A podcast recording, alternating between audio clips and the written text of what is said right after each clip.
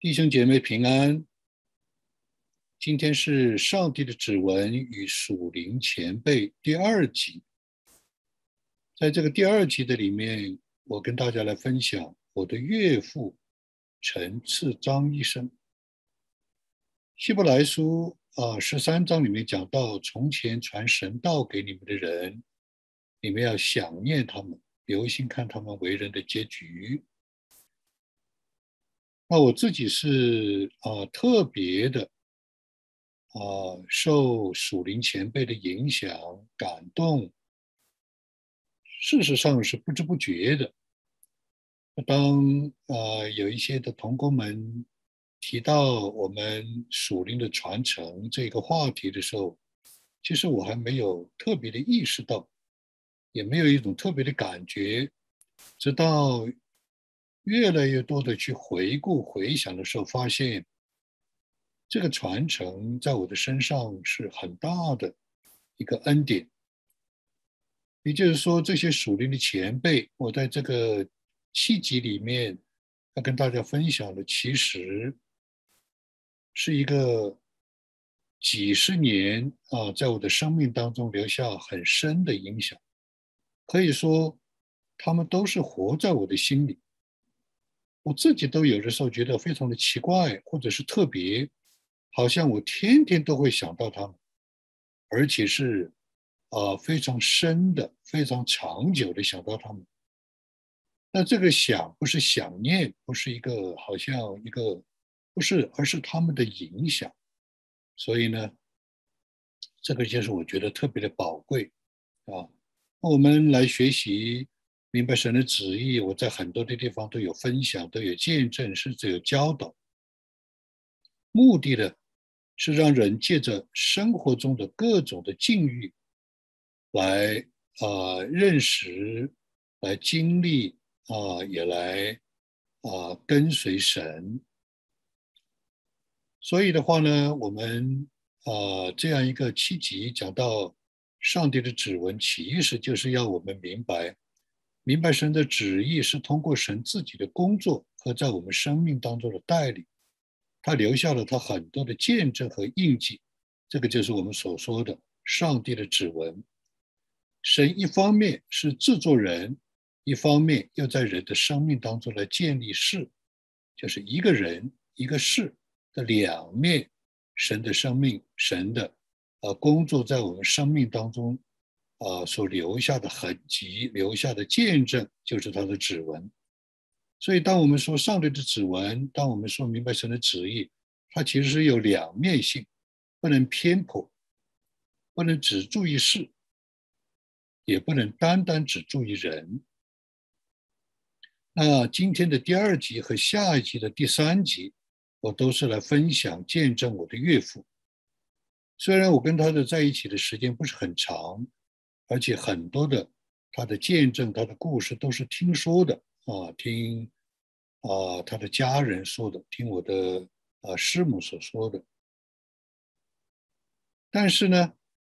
这些听说的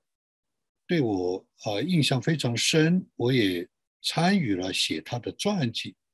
他的这本传记已经啊经过各种的波折吧，写了十年。我也去过他下放的地方，实地考察、采访当地的农民、朋友、教会的弟兄姊妹。我也亲自看他自己写的那些的手记，对我来说，这些都是真实的一种的考察。特别是我这有人类学的背景，作为一种社会科学、人类学的调查，都是要真凭实据的。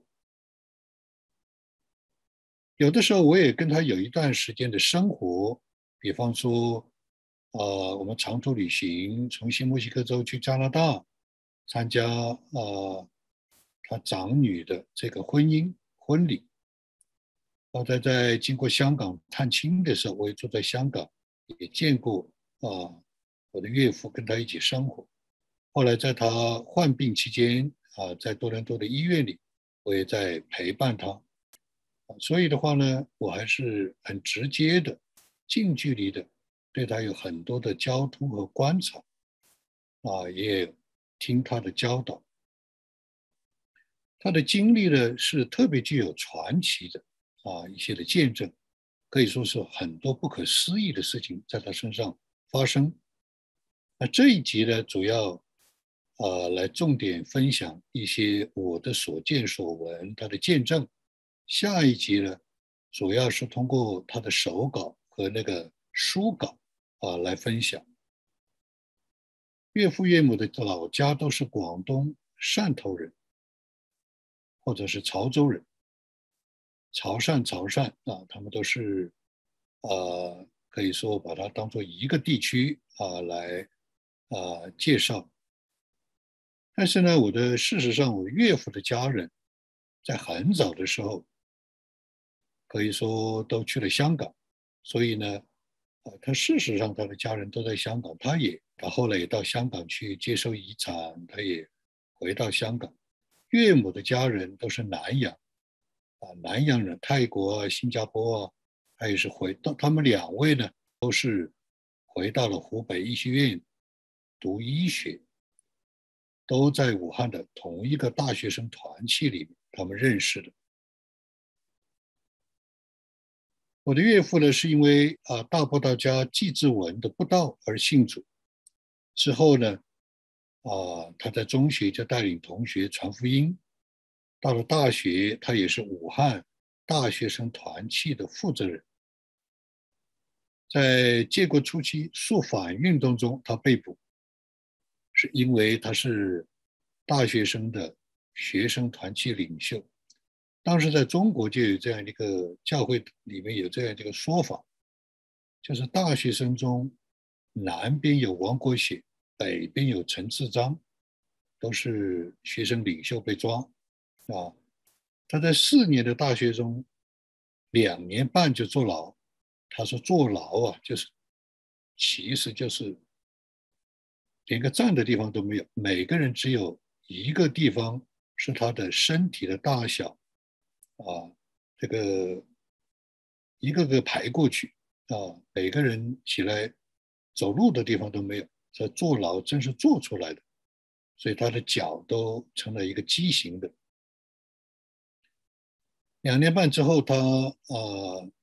这个出来就被发配到啊，当时也就是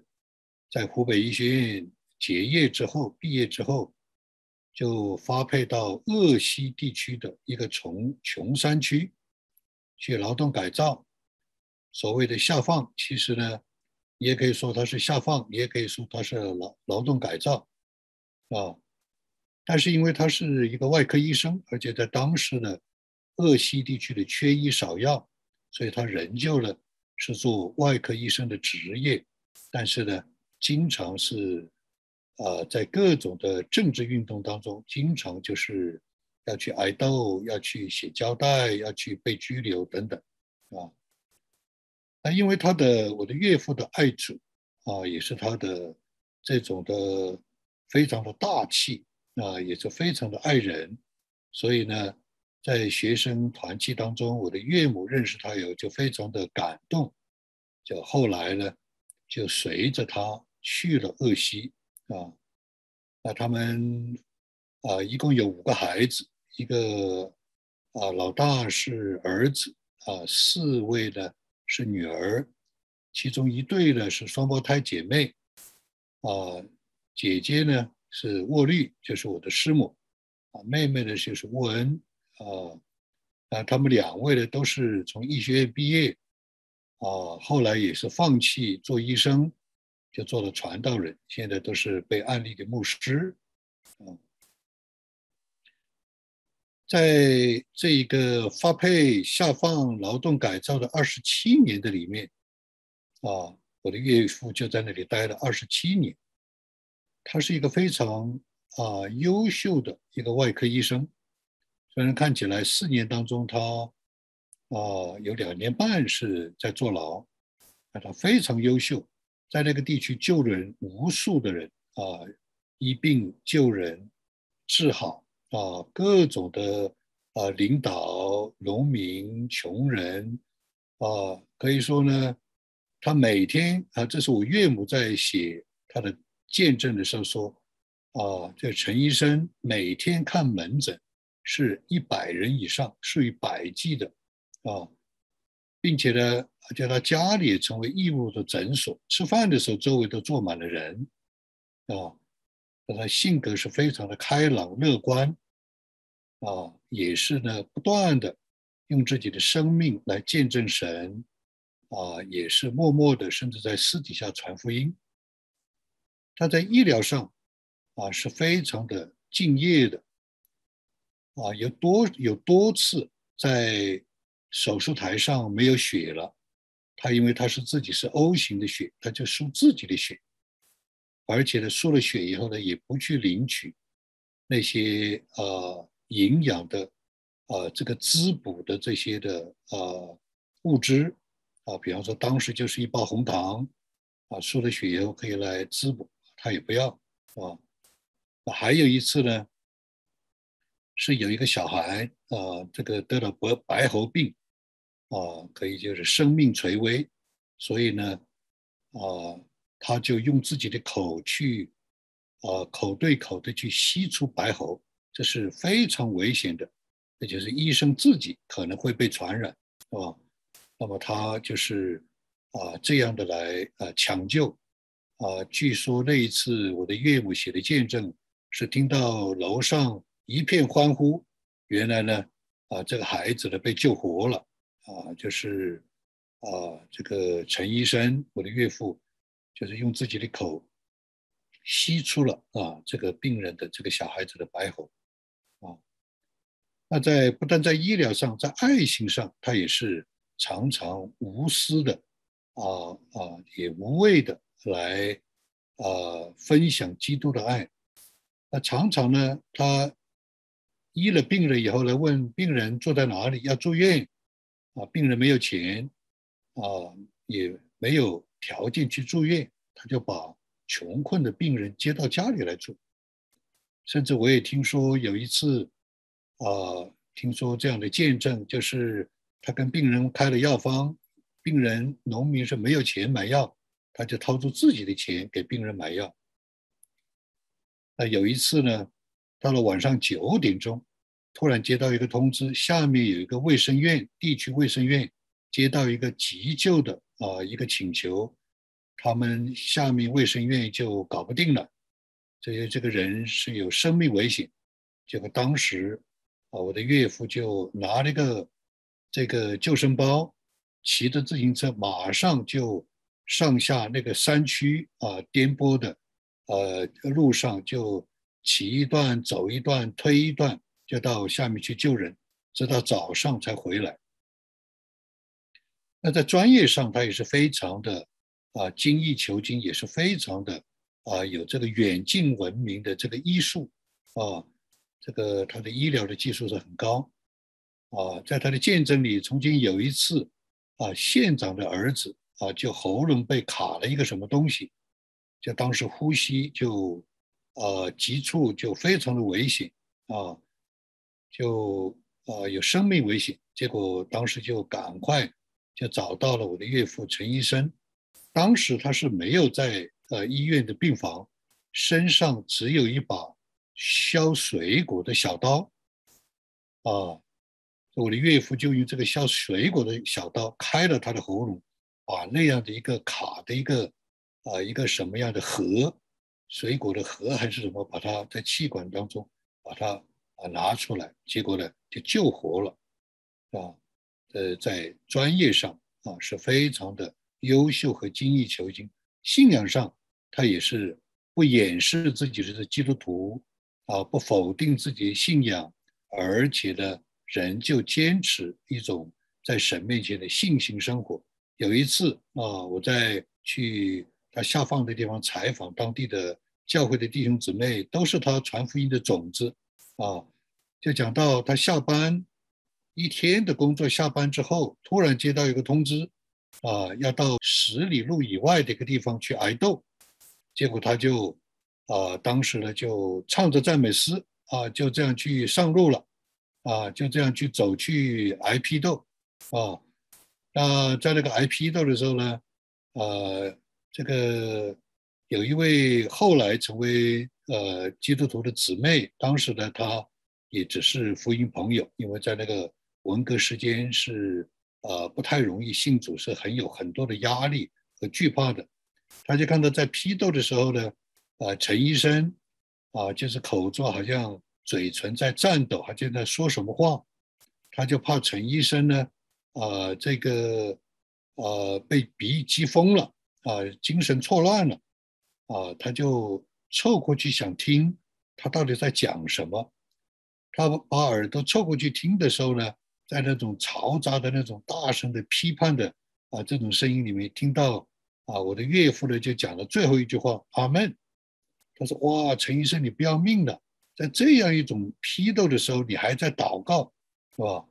所以呢，他是一个非常乐观的。我听我的师母啊沃利也做过一次见证。就是有一次，他们小孩子回来，看见家里面里里外外贴了很多的大字报，把他们吓得就哭了。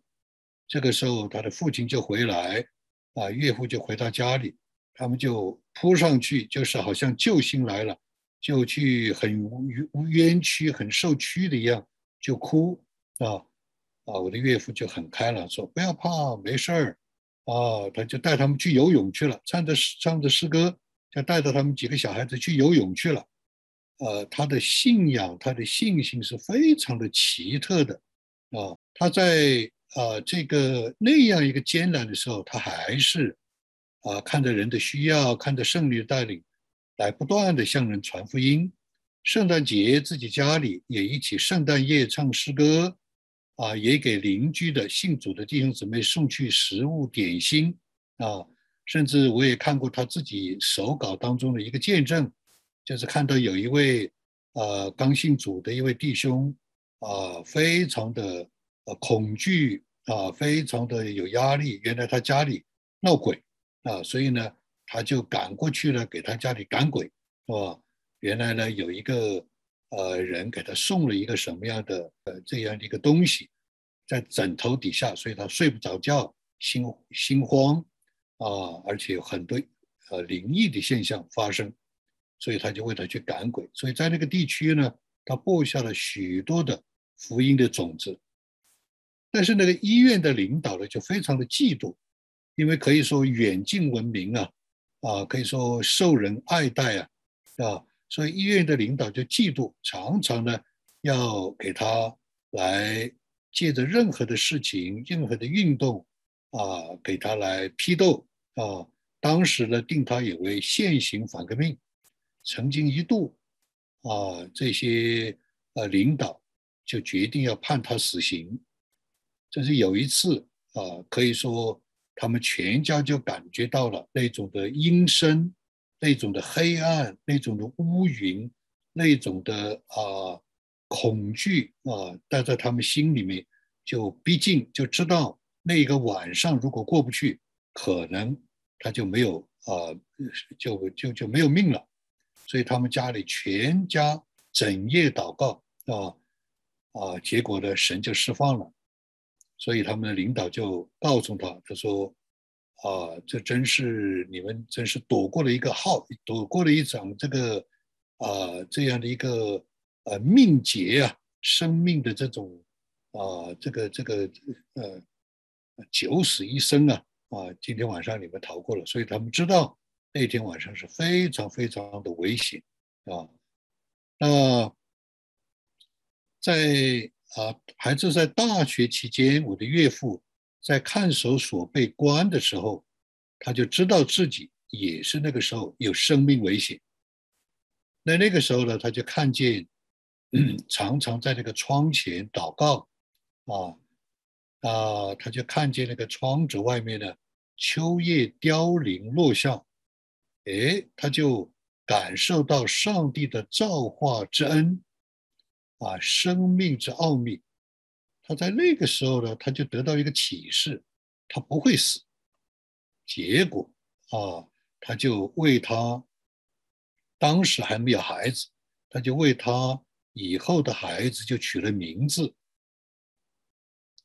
啊，包括呢，啊，我的师母她是卧倒在绿色的草地上，卧绿，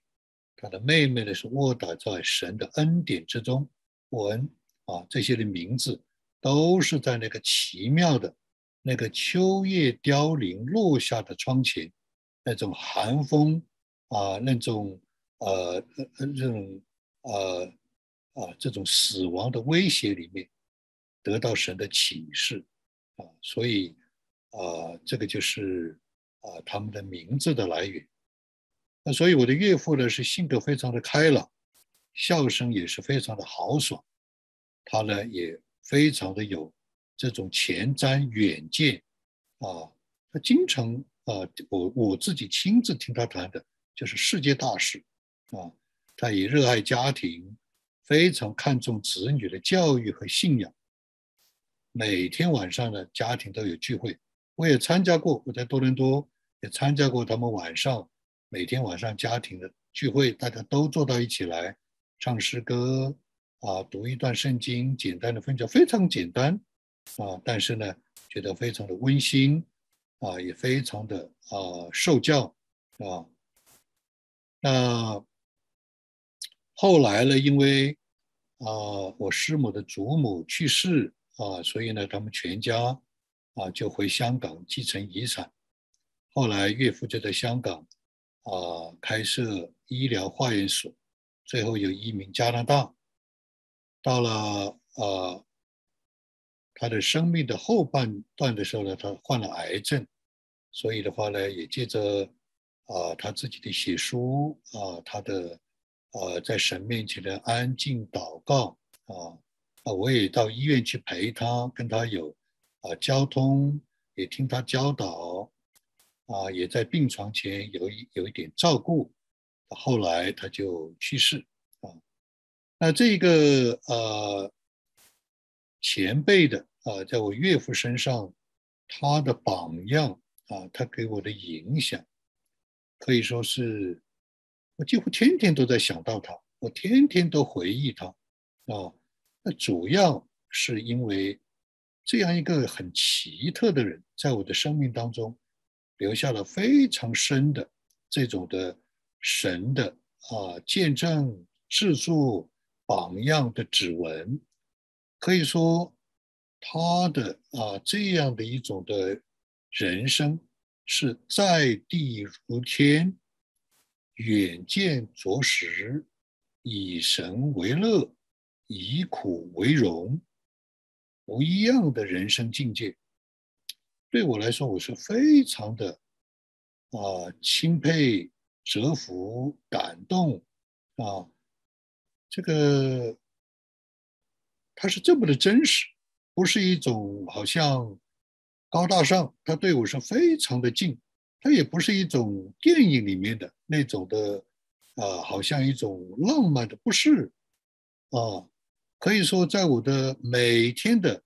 安静祷告。啊，各种的人事物里，我常常就会想到他，所以我自己都觉得非常奇怪，是不是我这个人很特别，甚至我这个人很很奇怪？我觉得为什么对我的影响这么大啊？当然，我是不配的啊，我是非常有限的，我也是常常失败，